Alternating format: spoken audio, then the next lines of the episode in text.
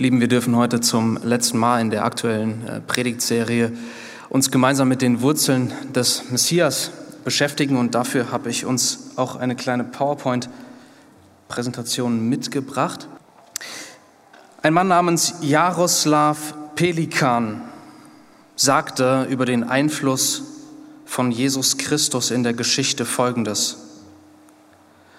Nach dem Jahr seiner Geburt datiert der größte Teil der Menschheit den Kalender. In seinem Namen fluchen Millionen und in seinem Namen beten Millionen.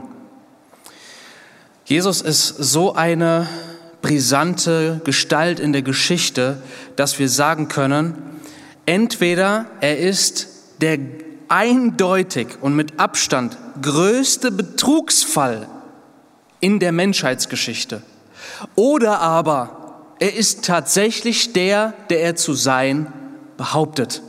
Aber was Jesus ganz sicher nicht ist, ist, er ist ganz sicher kein Mythos, er ist ganz sicher keine Erfindung und er ist ganz sicher kein Märchen.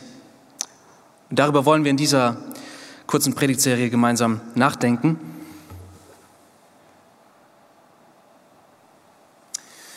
Die Wurzeln des Messias heute Teil 3. Und was ist das Ziel der heutigen Predigt?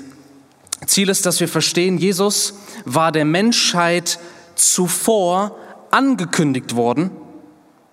Er trat in die Menschheit hinein und er ist der eine Retter und Erlöser für die Menschheit.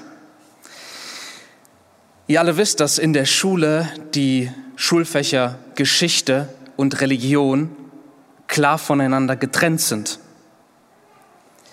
Und unsere Prägung ist daher so, dass wir denken, Glaube und Geschichte sind grundlegend verschiedene Dinge, die einander nicht berühren.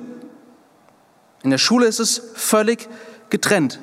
Und daraus entwickelt sich in uns Menschen die Vorstellung, dass wir einerseits die Fakten der Geschichte haben und auf der anderen Seite die Mutmaßungen und Vorstellungen von allem, was Gott angeht. Aber die Bibel, und das müssen wir wissen, wurde nicht nur als Geschichte geschrieben, sondern das Interessante ist, sie findet auf der großen Bühne der Menschheitsgeschichte statt. Und das bringt diese Folie so ein bisschen auf den Punkt. Die Bibel wurde geschrieben als Gottes Handeln in der realen und wirklichen Mensch Menschheitsgeschichte. Die Bibel erwähnt Orte, Personen, Ereignisse, Schlachten, Bräuche, Mahlzeiten, Namen, Jahreszahlen und viel, viel mehr. Aber eben nicht nur das, sondern sie spielt auf den großen Bühnen der Geschichte. Sie spielt in Ägypten, und zwar genau in der Zeit, als Ägypten die Großmacht auf Planet Erde ist, zur, Zeit der, zur Blütezeit der ägyptischen Dynastien. Sie spielt aber auch im assyrischen Großreich, nämlich als dann viele Jahre später Israel, ähm, also das Nordreich, von den Assyrern erobert wird. Ähm, auch das babylonische Großreich ist in der Bibel von zentraler Bedeutung als nämlich das Südreich 586 vor Christus von Babylon besiegt wird. Auch die Meder sind wichtig. Darius der Große, Dareios der Große, bereits lange Zeit erwiesen als wichtige Figur und Großherrscher in der Geschichte. So finden auch die Meder Raum. Also die Meder, die kommen an die Macht, während Israel quasi in babylonischer Gefangenschaft ist. Dann kommen die Perser, und unter anderem auch Kyros bzw. Xerxes der Große und auch dieser kommt in der Bibel vor. Und viele Jahre später wiederum ähm, kommt das römische Weltreich. Das Einzige, was nicht erwähnt wird, das ist das griechische Weltreich und das liegt schlicht und ergreifend daran, dass während der Zeit von Alexander dem Großen keine Bücher der Bibel geschrieben wurden. Das fällt in die große Lücke von knapp 400 Jahren zwischen Altem Testament was ja mit Maleachi endet als letzten Propheten, und im Neuen Testament, was mit dem Auftreten von Johannes dem Täufer beginnt. Also nur dieses eine wird aus gutem Grund nicht erwähnt. Gemäß der Bibel ist die Geschichte vom Volk Israel, also auch die Geschichte von Gott mit, dem, mit den Menschen, Gottes Erlösungsgeschichte, findet auf der Bühne realer Ereignisse statt. Es ist keine Fiktion, es ist kein Märchen, es sind nicht waghalsige Vorstellungen von Menschen, die irgendwelche Träume gehabt oder Visionen gesehen haben. Und zudem ist auch der Vergleich mit anderen Religionen hier an dieser Stelle sehr, sehr wichtig. Und da geht es uns nicht darum, einfach irgendwelche anderen Religionen äh, schlecht zu reden. Und doch muss aber die Frage gestellt werden, ja, wer hat denn recht? Wo finden wir tatsächlich Wahrheit? Und wenn wir da das Christentum, was ja eine, als, äh, also auf Wikipedia zumindest, da wird ja kategorisiert, da gibt es die sogenannten Weltreligionen, also die Religionen, die quasi für die Menschheit zurzeit ähm, flächendeckend prägend sind. Und da haben wir den Hinduismus, den Buddhismus, den Islam und das Christentum. Der Islam, ist das mit dem Islam so, wie wir es mit, bei uns in der Bibel haben? Nein, der Islam beruft sich auf die Aussagen von einem einzigen Menschen, Mohammed der eine Vision gehabt haben soll und er hat alles niedergeschrieben im Koran. Und der Koran, der erzählt uns nicht Geschichte, sondern der Koran redet darüber, wie komplette Unterwerfung unter Allah aussieht. Das ist ein, ein religiöses Buch, gefüllt mit religiösen äh, Inhalten, genauso im Hinduismus. Der Hinduismus, das ist zwar eine komplizierte Geschichte, das könnt ihr selbst nachlesen auf zum Beispiel Wikipedia, ähm, aber die frühesten schriftlichen Dokumente, die quasi hochheilig sind, die für den Hinduismus grundlegend sind, das sind die sogenannten Veden. Und man hat heute keine Ahnung mehr, wer die überhaupt geschrieben hat. Ja, die meisten Hinduisten verstehen überhaupt nicht mehr, was da in dieser alten Sprache ausgesagt wird. Und der Inhalt dieser Veden, das sind, das sind Gebete, das sind Lobgesänge und das sind Opferrituale, nicht Geschichte. Kommen wir zum Buddhismus. Der Buddhismus beruft sich ebenfalls auf die Aussagen von einem einzigen Mann der sie noch nicht mal selbst aufgeschrieben hat, sondern vielmehr seine Jünger. Und auch hier läuft alles auf die Aussagen eines einzigen Mannes hinaus und ähm, auch da geht es um Erleuchtung, um Lebensphilosophie und dergleichen. Aber was alle großen Weltreligionen gemeinsam haben, ist, sie erzählen vielleicht Geschichten, aber sie erzählen nicht Geschichte. Wenn ich jetzt beispielsweise euch heute erzählen würde, ihr Lieben, ich hatte gestern Nacht einen Traum und da ist Gott erschienen und Gott ist so und so und jetzt verstehe ich das und das und deswegen sage ich euch das, damit ihr das wisst, dann hat jeder von euch natürlich die Freiheit, mir entweder zu glauben oder mir nicht zu glauben. Aber die Geschichte der Menschheit ist voll von Menschen, die Träume, Visionen, Vorstellungen, Vermutungen hatten über das, was jenseits unserer Wahrnehmung ist. Und so ist die Frage, muss man sich jeweils auf, auf, auf die einzelne Aussage eines Menschen verlassen oder aber ist Gott tatsächlich in die Geschichte hineingetreten und hat sich den Menschen gezeigt? Denn wir wissen, all die unterschiedlichen Vorstellungen, die widersprechen sich so grundlegend, dass wir unter dem Strich sagen müssen, es ist doch, es ist doch so klar, dass der Mensch nicht mit Sicherheit wissen kann, was überhalb von ihm ist. Der Mensch kann unmöglich aus sich selbst wissen, was ist die Wahrheit über das Leben und die Ewigkeit und Gott und die Erlösung, die Lösung für das Leben. Und deshalb ist die Bibel so einzigartig, denn sie zeigt uns, dass die Geschichte der Menschheit und die Geschichte Gottes sich überschneiden. Es wäre quasi richtig, wenn der Geschichtsunterricht die Bibel beinhalten würde und den Glauben an Gott. Gott handelt in der Geschichte, er schreibt die Geschichte und er kündigt auch die Zukunft der Geschichte an, was nur jemand tun kann, der die Zukunft kennt. Und das kann nur jemand, der allwissend und allmächtig ist. Und allem voran wird diese Einzigartigkeit der Bibel sichtbar an Jesus, der ja der Kernpunkt der ganzen Bibel ist.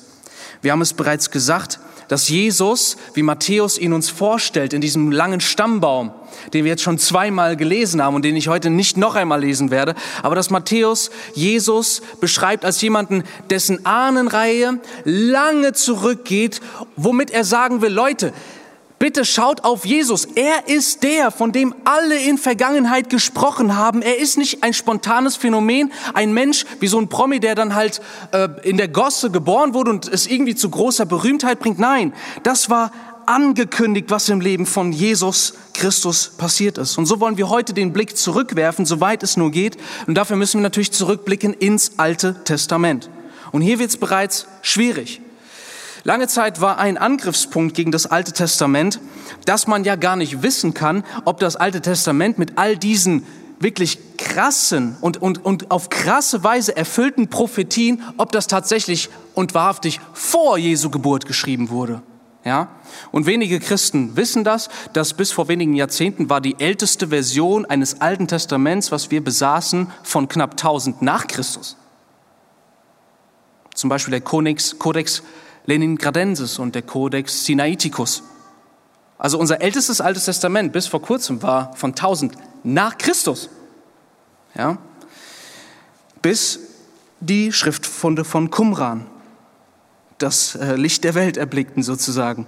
Und man fand ja in Israel, ihr alle kennt die Geschichte von diesen äh, muslimischen Hirten, ähm, die äh, 1900, also die in den 50er Jahren ähm, quasi diese Tonkrüge entdeckt haben, wo die meisten Bücher des Alten Testaments drin aufgefunden wurden. Und selbst die skeptischsten Annahmen sagen uns, dass diese Schriftrollen von, äh, aus dem zweiten und ersten Jahrhundert mindestens vor Christi Geburt niedergeschrieben wurden. Und da gibt es ganz verschiedene Indizien, anhand derer man das feststellen kann. Man vergleicht beispielsweise die Schrift, man vergleicht die, die, ähm, äh, die nicht nur die Schrift, sondern auch die, ähm, die Schriftsetzung und ja, andere Faktoren. Daher kann man das mit Gewissheit sagen. Das bedeutet, wir können also so weit schon mal gehen, dass wir wissen, wenn wir etwas im Alten Testament über Jesus lesen, dann wissen wir heute so viel, dass dies tatsächlich mehrere Generationen mindestens vor Jesu Geburt aufgeschrieben worden ist. Was sozusagen verifiziert, dass die Bücher des Alten Testaments dann geschrieben wurden, als, als sie behaupteten auch geschrieben zu sein. Ein weiterer Angriffspunkt gegen die Bibel, gegen das Alte Testament war, dass viele behauptet haben, dass die Bibel von Ereignissen spricht, die nie passiert sind, von Personen, die nie existiert haben und von Orten, die es nie gegeben hat. Was an sich genommen, das muss man ganz klar sagen, kein Beweis gegen die Bibel ist. Aber ihre Argumentation war, dass solange die Archäologie uns nicht jede Person, jeden Ort und jedes Ereignis bestätigt, was wir in diesen Dokumenten sehen, halten wir es nicht für glaubwürdig. Und deshalb ist es so wichtig, dass wir heute und auch so in dieser Predigt einen kurzen Blick in, die, in, in den Bereich der Archäologie hineinwerfen. Denn das ist ein starkes, ja ein erdrückendes Indiz dafür, dass das, was im Alten Testament geschildert wird, tatsächlich stattgefunden hat und tatsächlich nicht eine, ein Buch voller religiöser Vorstellungen ist, sondern von einem Gott, der in der Geschichte handelt, der sich den Menschen gezeigt hat, der sich dem Volk Israel offenbart hat. So kommen wir zum Thema der archäologischen Funde. Und ich könnte, es ist unfassbar. Man könnte hier jetzt allein den Rest des Tages verbringen, um da miteinander Beispiel für Beispiel durchzugehen. Ich habe in, in, den vergangenen Jahren auch immer wieder mal hier und da was aus dem Bereich der Archäologie euch gezeigt. Ich habe jetzt mal versucht, neue Sachen zu finden und das ist höchst faszinierend. Da haben wir beispielsweise dieses Prachtexemplar, das heißt, wird, wird bezeichnet als der sogenannte Nabonid-Zylinder. Das Buch Daniel beschreibt, wie Israel durch das babylonische Weltreich unter dem König Nebukadnezar erobert wurde und etliche der Juden anschließend nach Babylon deportiert wurden, darunter auch der Prophet Daniel. Dort schrieb Daniel dann das Buch Daniel, knapp 530 vor Christus. Was bedeutet, wir sind, wenn wir von 530 vor Christus reden, dann gehen wir von heute über 2500 Jahre in der Geschichte zurück. Das muss man sich wirklich mal auf der Zunge zergehen lassen. Und natürlich ist es sehr, sehr schwer, Indizien zu bekommen von Dingen, die vor 2500 Jahren geschehen sind. Ich meine, stellt euch nur mal vor, ihr würdet heute sterben und jetzt mal angenommen, ihr besitzt ein Haus und das Haus wird dann verkauft, euer Besitz, ja, was passiert damit? Na, da wird dann das, was halt nichts wert ist oder, okay, aber vielleicht Familienbedeutung hat, das wird dann noch zwei, drei Generationen weitergereicht. Das, was wertvoll ist, wird in der Regel verkauft, kommt sozusagen wieder unters Volk und, und zwei, drei Generationen später, wer weiß da noch etwas von euch? Klar, heute haben wir das Internet, ja, äh, Facebook und so, vergisst nichts, ja, ähm, aber damals reden wir von einer Zeit ohne Strom. Wir reden von einer Zeit, wo es keine, keinen Buchdruck, ja, äh, nichts dergleichen gegeben hat. Und so ist es natürlich berechtigt, dass man sagt, dass man skeptisch ist, dass das äh, Buch Daniel erstens so alt ist und zweitens überhaupt berichtet, was wahr ist. Und im Buch Daniel sorgte lange Zeit ein Charakter für höchste Skepsis unter, unter Bibelforschern, ähm, nämlich der Charakter Belsatzer, der in Daniel Kapitel 5 vorkommt. Man hatte keinen geschichtlichen Hinweis, dass es nach Nebukadnezar einen Herrscher namens Belsatzer oder Belshazzar gegeben haben soll. Ja, das heißt, redet da die Bibel irgendwie Unfug? Wurde da ein König erfunden, um eine gute Geschichte draus zu machen? Und dann fand man in der Stadt Ur, die mittlerweile auch gefunden ist, also die Stadt, wo Abraham auszog, eine der ältesten Städte der Welt, dort fand man mehrere Zylinder. Und einer dieser Zylinder, der sprach von dem babylonischen Großherrscher Nabonid, der schon lange erwiesen ist in der Geschichte, der wird aber nicht erwähnt im Buch Daniel. Aber, und, und, und dieser, dieser Nabonid-Zylinder, der wurde in Ich, also Ich-Form von Nabonid selbst geschrieben. Und dort redet Nabonid plötzlich von seinem Sohn Belshazzar oder Belsazar. Und jetzt wird's richtig interessant, denn man hat längere Zeit gar nicht verstanden, wie diese Aussage zu verstehen ist in Daniel Kapitel 5, Vers 14, wo Belsazar zu Daniel spricht und sagt, wer mir diese Schrift, ja, Mene, Mene, Tekel, Ufasin, wer mir diese Schrift deuten kann, der soll als Dritter über das Königreich herrschen. Und normalerweise, wenn, wenn Könige äh, so einen Ausdruck benutzt haben, dann lautet es eigentlich, wenn jemand das und das tut, so soll er als Zweiter über das Königreich herrschen.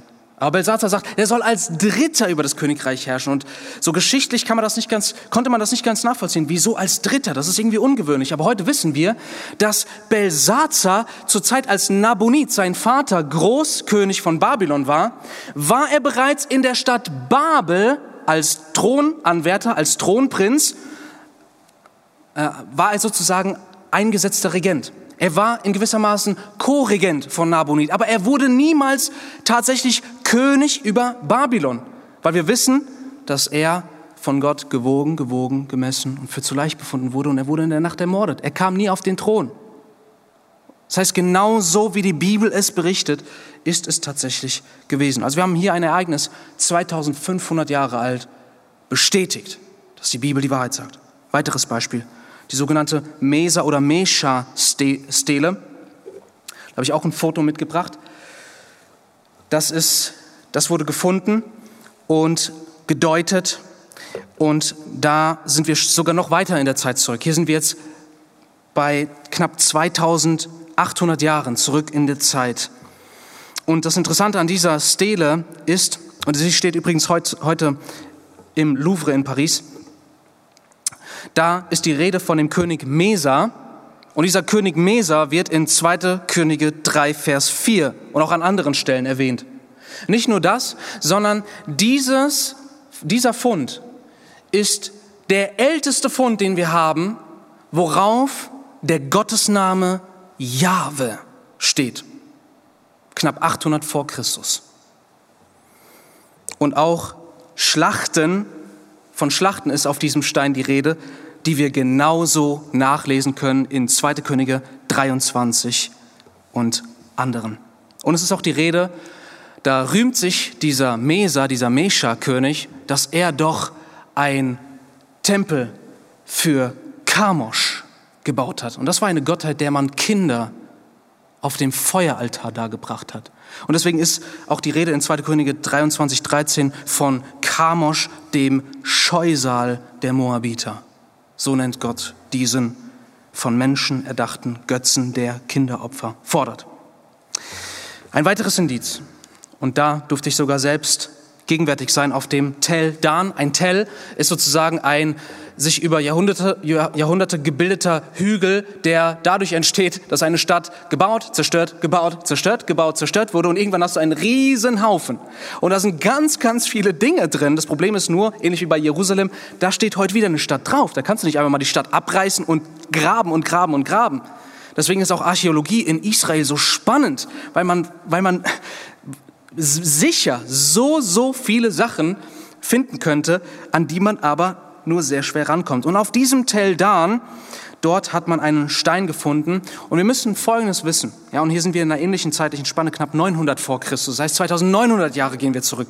Da müssen wir wissen, dass der alttestamentliche wichtige Charakter, vielleicht der wichtigste Charakter im Alten Testament, David, dass das so lange, dass diese Person für einen erdachten Mythos, für eine erdachte Wunschvorstellung von Israel ähm, gehalten wurde, weil man tatsächlich keinen geschichtlichen Hinweis darauf hatte, dass jemand namens David, der König war, jemals existiert hat, bis man diese, äh, diesen Fund gemacht hat, die Tel Dan-Inschrift.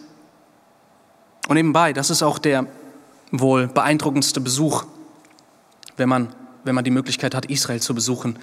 Es ist ja nicht so, auch wenn das heute eine Pilgerstätte für so viele ist, vor allem für Katholiken, die, die erwarten da irgendwie eine besondere Salbung und, und geistliche Segnungen.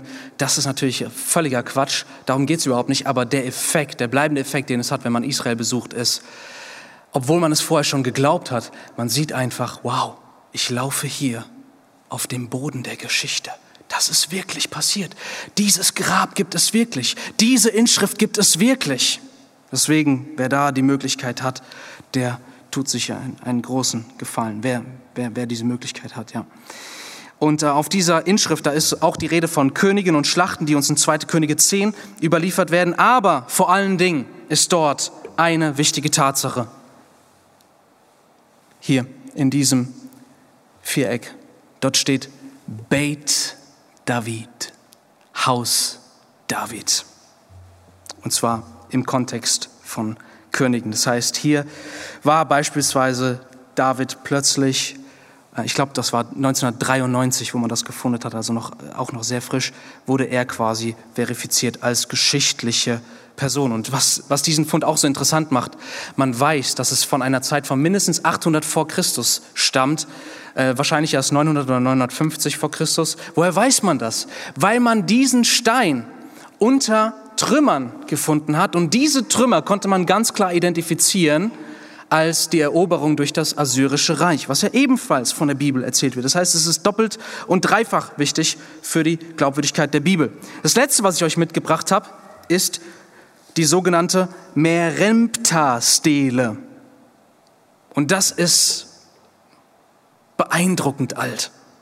Das ist von mindestens 1200 vor Christus. Wir gehen hier 3200 Jahre mindestens in der Geschichte zurück. Und diese Stele wurde gefunden in der antiken Stadt Theben in Ägypten. Okay?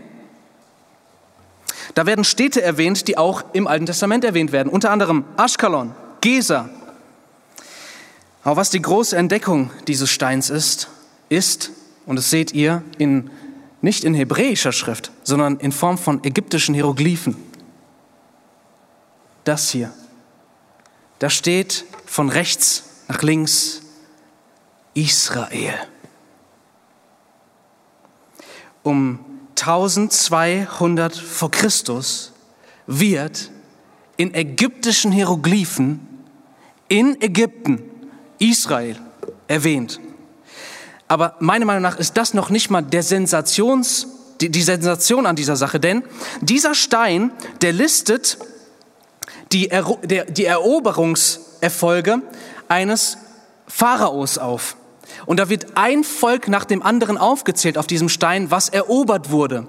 Und im Ägyptischen, da gibt es in der Schrift Zeichen, die nicht gelesen werden, aber die zur Deutung beitragen. Das sind sogenannte Determinative.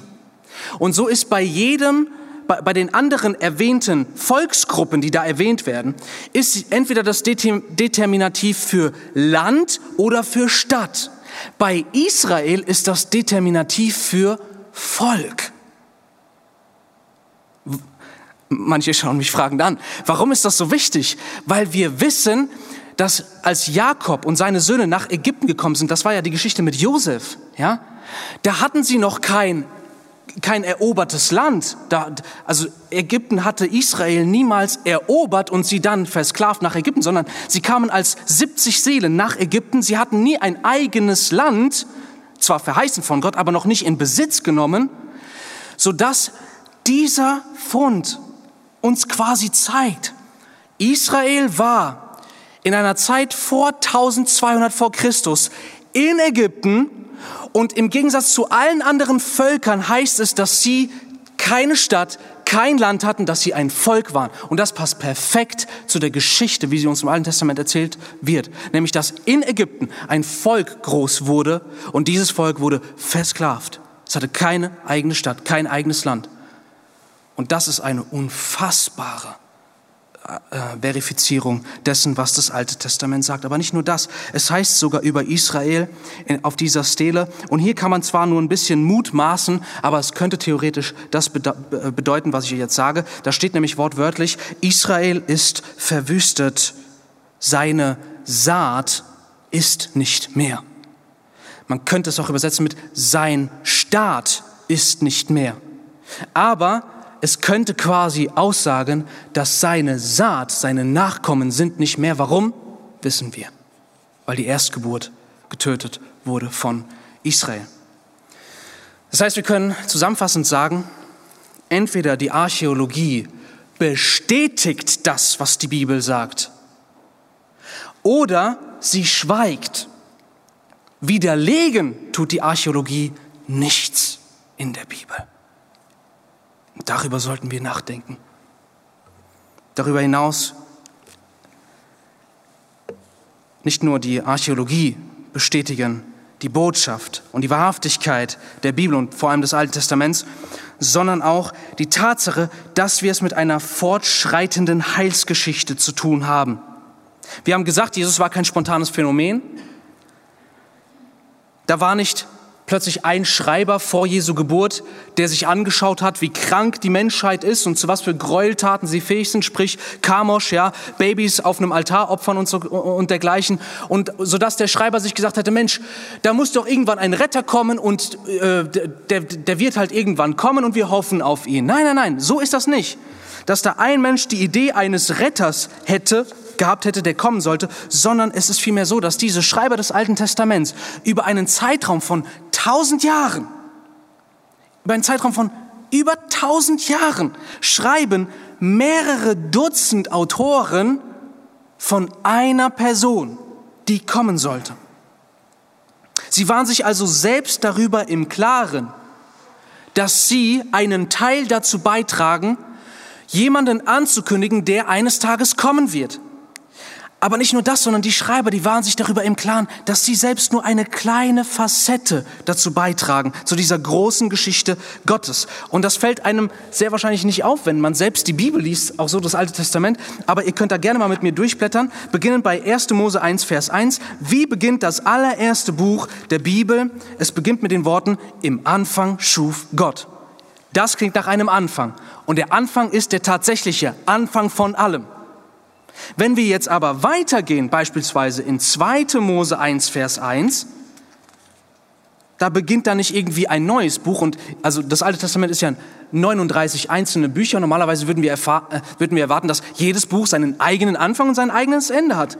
Aber nicht so im Alten Testament, in den Geschichtsbüchern. Da sehen wir, na, da müssen wir jetzt 2. Mose 1, Vers 1. Und das beginnt nicht äh, wiederum neu, sondern die ersten Worte sind im Hebräischen Vayechi, zu Deutsch, und dies sind die Namen so und so. Es beginnt mit und. Es ist eine Fortsetzung. Und jetzt können wir, jetzt gehen wir mal hinter die fünf Bücher Mose. Ja, man könnte noch viel mehr nennen. Jetzt gehen wir mal zu Josua. Wie beginnt denn Josua, das nächste Buch, äh, das nächste Geschichtsbuch der Bibel? Erste Worte. Und es geschah nach dem Tod Moses.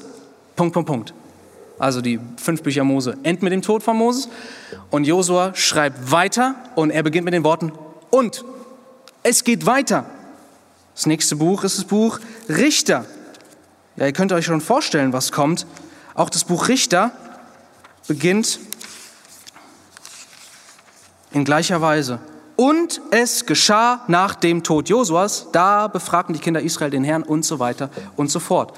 Und dann kann man auch weitergehen, danach kommt das Buch Ruth. Und es geschah in den Tagen, als die Richter richteten. Dann können wir weitergehen, beispielsweise ins erste Buch Könige. Und der König David war alt, hochbetagt und so weiter und so fort. Das bedeutet, die Schreiber, die zu ganz verschiedenen Generationen gelebt haben, die waren sich darüber klar.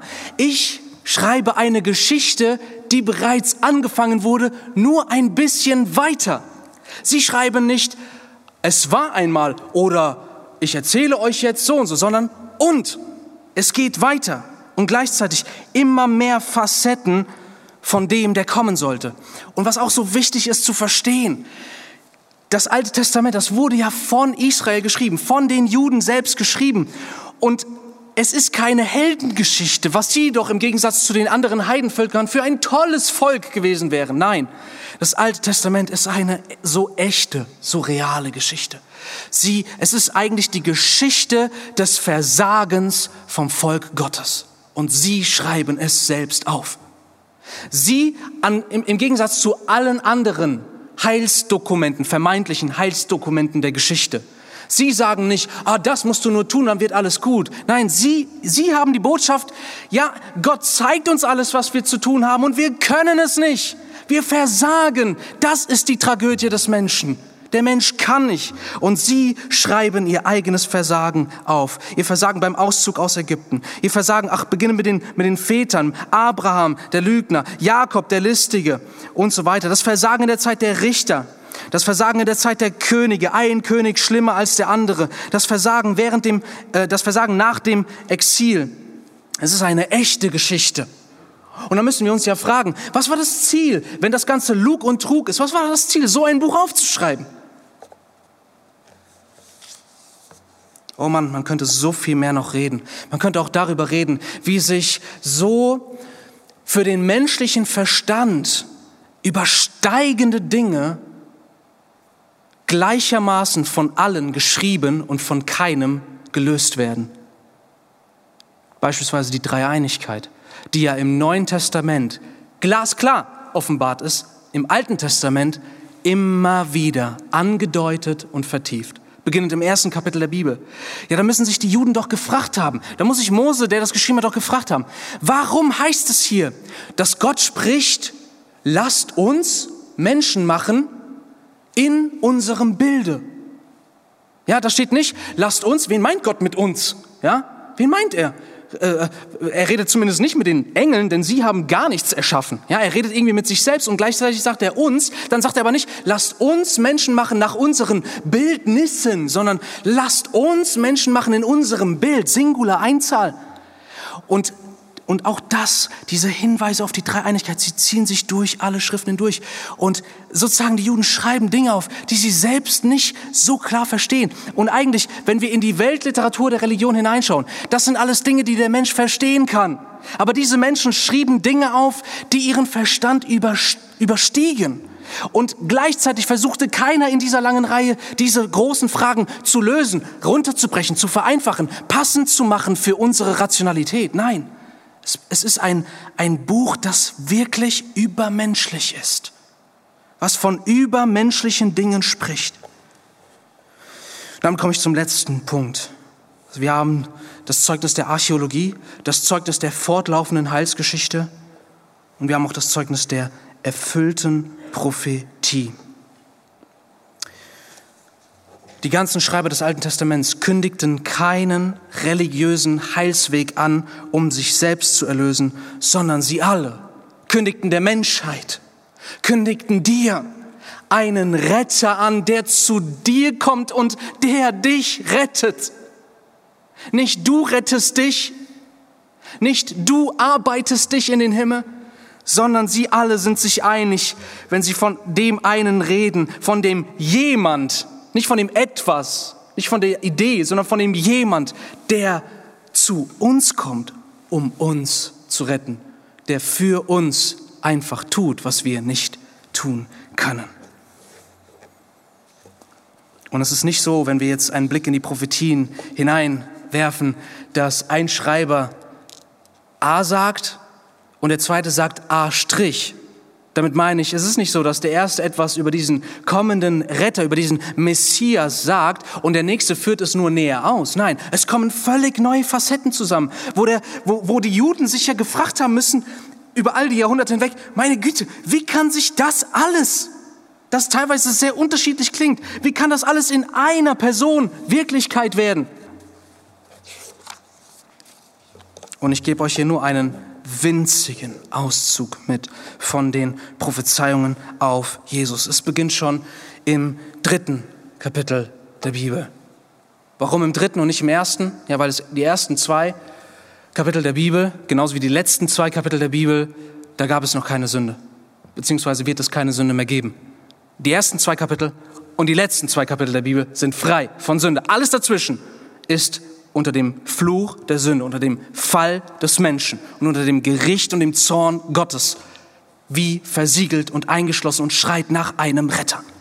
Und dieser Retter wird im ersten Kapitel, direkt wo der Sündenfall passiert, wo die Abwendung des Menschen von Gott passiert, der größte Skandal, den man sich denken kann, direkt da kommt Gott hinein und verspricht ihnen einen Retter, indem er sagt, dass jemand von einer Frau geboren wird, also ein Mensch kommt, der den Feind, der, die, der zur Sünde veranlasst, Satan, der ihn besiegen wird. So viel wissen wir bis dahin. Es geht direkt weiter im ersten Buch Mose. Ein Messias, der Messias wird kommen und er wird der Same Abrahams sein. Er wird ein Nachkomme von Abraham sein, was uns Matthäus in seinem Stammbaum bestätigt. Darüber hinaus, er wird aus dem Stamm Juda kommen, 1. Mose 49, 10, erfüllt in Lukas 3, 23, 33. Ja, ich könnte jetzt die ganzen Schriftstellen hier aufzählen. Der Messias wird ein Nachkomme von König David sein und wird deshalb selbst König sein. Siehe Matthäus 1, 1 folgende. Der Messias, und da wird es plötzlich sehr interessant, gemäß Jesaja 7, Vers 14, da sagt Gott, dies wird euch zum Zeichen dienen. Eine Frau, eine Jungfrau wird schwanger werden und einen Sohn gebären. Das heißt, der Messias wird geboren von einer Jungfrau. Erfüllt in Matthäus Kapitel 1, wie wir es gesehen haben. Er wurde von Maria, die Jungfrau war geboren. Er wurde vom Heiligen Geist und nicht von Josef gezeugt, weil es wichtig war, dass er nicht von der Erbsünde befleckt ist. Ja, Adam wurde ohne Sünde in eine perfekte Welt gesetzt und versagte. Christus wurde ohne Sünde in eine gefallene, in eine gefallene Welt hineingesandt und er triumphierte. Der Geburtsort des Messias sollte Bethlehem sein, gemäß Micha 5, Vers 1, erfüllt in Matthäus 2, Vers 1. Gleichzeitig, interessanterweise, sollte der Sohn Gottes, so heißt es in Hosea 11, Vers 1, aus Ägypten gerufen werden. Ich habe meinen Sohn aus Ägypten gerufen. Ja, wie kann er aus Bethlehem kommen und aus Ägypten? Ja, indem er in Bethlehem geboren wird, aufgrund Herodes des Großen, fliehen muss nach Ägypten und letztendlich nach dem Tod von Herodes dem Großen zurückkam und somit aus Ägypten kam. Der Messias wird sündlos sein. Jesaja 53, 9. Erfüllt. Hebräer 4, Vers 15 und anderen. Der Messias wird von den Juden abgelehnt werden. Der Messias, der Retter, wird von denen, die ihn erwartet haben, sehnlichst erwartet haben, abgelehnt werden. Angekündigt in Jesaja 53, 3, erfüllt in Johannes 1, Vers 11. Er kam in das Sein und die Seinen nahmen ihn nicht an. Der Messias wird in Jerusalem auf einem Esel reiten. Sacharja 9, Vers 9. Dein König kommt und er reitet auf einem Esel. Erfüllt in Johannes 12, 13, 14. Falsche Zeugen werden gegen den Messias auftreten. Prophezeit durch David, Psalm 27, 12, 35, 11. Erfüllt in Matthäus 36, äh, 36, äh, 26 vor dem Hohen Rat. Der Messias wird von seinen eigenen Freunden verlassen werden. Sacharja 13,7 erfüllt in Matthäus 14, Vers 50. Der Messias wird zusammen mit Ungerechten, mit Sündern hingerichtet werden. Angekündigt in Jesaja ähm, 53, 12 erfüllt in Matthäus 27, 38. Er wurde zwischen zwei Verbrechern gekreuzigt. Die Hände und Füße des Messias werden durchbohrt werden angekündigt in Psalm 22, 17, 1000 vor Christus durch David in einer Zeit, als es Kreuzigungen noch nicht gab und so exakt erfüllt in Jesus. Unter anderem in Johannes 1937. Man wird um die Kleider des Messias würfeln. Was auch so eine unfassbare Erfüllung findet, da Jesus ja in armen Verhältnissen geboren wurde und man hätte sich um seine Kleider eigentlich nicht geschert. Aber er wurde Herodes vorgeführt, also nicht dem Vierfürsten, sondern einem seiner Söhne. Er wurde Herodes vorgeführt und er, um Jesus zu verhöhnen, setzt ihm ein purpurnes Gewand auf, sodass er etwas Wertvolles trug. Damit ging er zum Kreuz und die Soldaten nahmen es, wollten Geld draus machen und teilten es unter sich. So hat sich das erfüllt, unter anderem in äh, Markus 15, 24. Der Messias wird für seine Feinde beten. Jesaja 53, Vers 12, erfüllt in Lukas 23, Vers 34. Vergib ihnen, Herr, was sie tun, sagt Jesus am Kreuz. Die Seite des Messias wird von einem Speer durchbohrt werden, während ihm gleichzeitig kein Knoche, Knochen gebrochen wird. Ja, ich lasse die Bibelstellen jetzt weg. Alles erfüllt in Johannes 19, 34 und ähm, Johannes 19, 33. Der Messias wird Durst leiden während seiner Hinrichtung, prophezeit in Psalm 22, 16, erfüllt in Johannes 19, 28. Der Messias wird nicht für seine Sünden leiden, sondern stellvertretend für die Sünden der Welt wird er am Kreuz leiden. Prophezeit in Jesaja 53, 4, 5, erfüllt in Matthäus 8, 16, 17, Römer 4, 25 anderen. Der Messias wird im Grab eines Reichen begraben. Ja, wie konnte das sein? Ja, indem Josef äh, äh, von, von Arimathea ihn in sein äh, Felsgrab hineinlegte.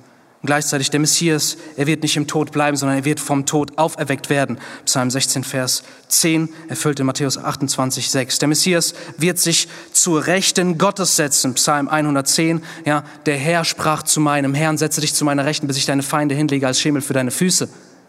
Der David als König schreibt, der Herr sprach zu meinem Herrn. Also auf der Welt gab es keinen größeren Herrn als David, er war König, aber da ist ein Herr, der zu meinem Herrn spricht, setze dich zu meiner Rechten, bis ich deine Feinde hingelegt habe, als Ablage für deine Füße. Prophezeit in Psalm 110, erfüllt Matthäus 22, 44. Der Messias war und ist der Sohn Gottes. Angekündigt in Psalm 2, Vers 7, wo es ja heißt, küsst den Sohn, küsst seinen Sohn. Und damals konnte man nicht wissen, ja, wer ist damit gemeint? Der Messias wird Sohn Gottes sein, erfüllt in Lukas 1, 32. Und auch der Messias wird nicht einfach Mensch sein, sondern der Messias wird Gott selbst sein. Jesaja Kapitel 9. Denn ein Kind ist uns geboren und sein Name lautet ewiger Gott. Man könnte ewig so weitermachen. Und es ist ja nicht nur so, dass wir Prophetien haben, sondern auch Typologien und Vorschattungen auf Jesus. Ja, was meine ich damit? Es gibt Schatten, die bereits das Kommen von Jesus erklären und darauf hinweisen. Mose sollte, um Israel das Überleben zu sichern, das Leben zu sichern, sollte er auf den Fels in der Wüste schlagen, und zwar vor dem Angesicht Jahwes. Das heißt, er sieht die Shechina-Herrlichkeit, also diese Wolke der Herrlichkeit Gottes, und er soll quasi, indem er auf Gott schaut, auf den Felsen schlagen, und der Fels teilt sich, so als würde er Gott selbst teilen. Und beim zweiten Mal sollte er den Fels nicht mehr teilen, nicht darauf schlagen, sondern nur noch zu ihm sprechen. Was so ein klares Bild ist auf Christus, der nur einmal zerbrochen wurde für unsere Schuld und damit ein für alle Mal möglich macht, dass Wasser des Lebens zu uns fließt. Er wurde einmal geopfert. Mit einem Opfer hat er für immer diejenigen vollkommen gemacht, die sich ihm anvertrauen. Oder auch Josef, der von seinen Brüdern verkauft wurde, abgelehnt wurde und plötzlich erkennen sie ihn wieder in seiner Position der Macht, der sie, obwohl sie ihn verworfen haben, sie rettet und ihnen sagt, der Herr hat mich nach Ägypten gebracht zu eurer Rettung. Vieles weitere könnte man auch in Bezug auf Vorschattungen nennen, auch Typologien. Jesus ist der wahre Tempel, in dem bleibend Gott Gemeinschaft hat mit seinem Volk. Wer in Christus ist, der ist zum Tempel Gottes gemacht und da wohnt Gott. Wir in ihm und er in uns. Jesus ist auch das wahre Opfer. Die Opferrituale des Alten Testaments, jeden Tag neu mussten sie wiederholt werden. Und es war ja die Botschaft, nein, das Blut von Tieren kann nicht endgültige Vergebung schaffen. Aber Jesus ist das eine Opfer, was sich vollkommen dem Vater für uns präsentiert hat, sodass Vergebung für Zeit und Ewigkeit da ist. Er ist der wahre Tempel, das wahre Opfer. Er ist auch der wahre König. Er ist der König, der nicht in Sünde fällt. Er ist nicht der König, der sein Volk zur Sünde verleitet. Und er ist auch nicht der König, der nur für eine kurze Zeit lebt, sondern er ist der König, dessen Reich kein Ende haben wird. Und der sein Volk, die ihm vertrauen, ewig zur Gerechtigkeit und zur Ruhe und auch zum Wohlstand führen wird. In seinem ewigen Reich. Er ist auch der wahre Priester. Die Priester, die gingen einmal im Jahr der, und nur der hohe Priester einmal im Jahr kurz ins Allerheiligste, also in die wahrhaftige Wohnung Gottes, um nur um mit Blut zu besprengen und danach sofort wieder rauszugehen.